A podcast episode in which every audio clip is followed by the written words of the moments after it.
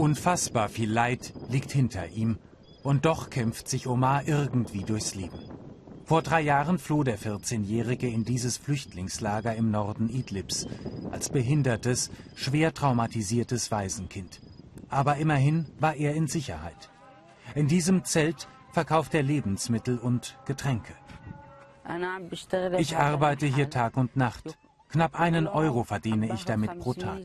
Das reicht hier gerade so zum Überleben. Hama vor drei Jahren. Omars Heimatstadt steht unter Dauerbeschuss. Russische Kampfjets, syrische Hubschrauber werfen ihre tödliche Fracht ab, tagelang. Eine Fassbombe wird Omars Familie zum Verhängnis. Seine Eltern sterben, er wird schwer verletzt.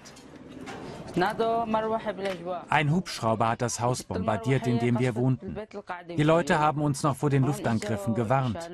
Sie haben uns danach ins Krankenhaus gebracht. 15 Tage später bin ich aufgewacht, hatte das Gefühl, dass etwas fehlt. Bin dann aus meinem Bett gefallen und konnte nicht mehr aufstehen. Mein Bein war amputiert.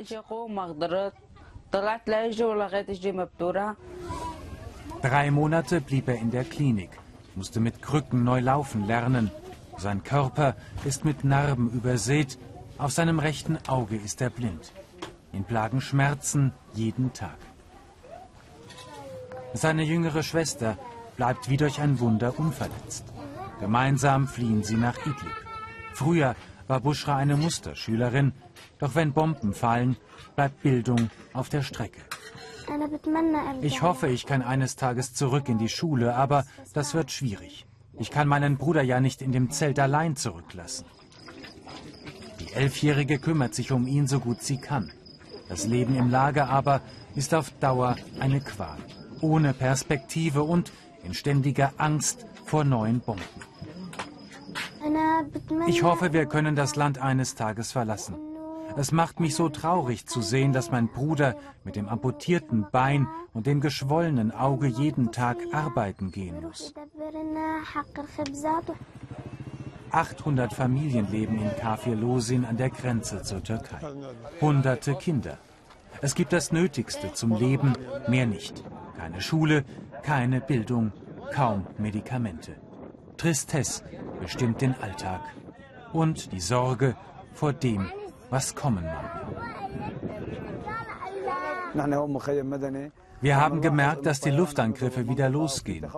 Es gibt im Lager große Angst, vor allem um die Kinder und Frauen. Alle fürchten sich, wissen nicht wohin, nachdem sie schon einmal vor den Bomben hierher geflohen sind. Es sind Kinder, die im Krieg am schlimmsten leiden.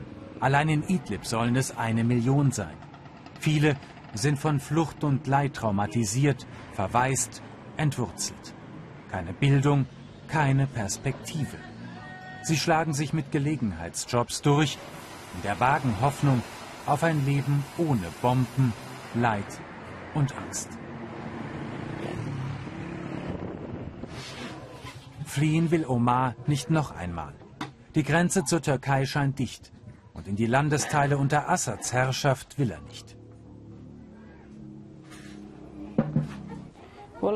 Ich weiß nicht, wo wir hin sollen, sagt er.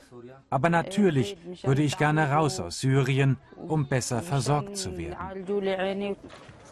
Omar träumt von einem ganz normalen Leben. Eines Tages, so hofft er, könnte er mit einer Prothese wieder besser laufen. Medikamente bekommen, die seine Schmerzen lindern. Doch das liegt nun in weiter Ferne.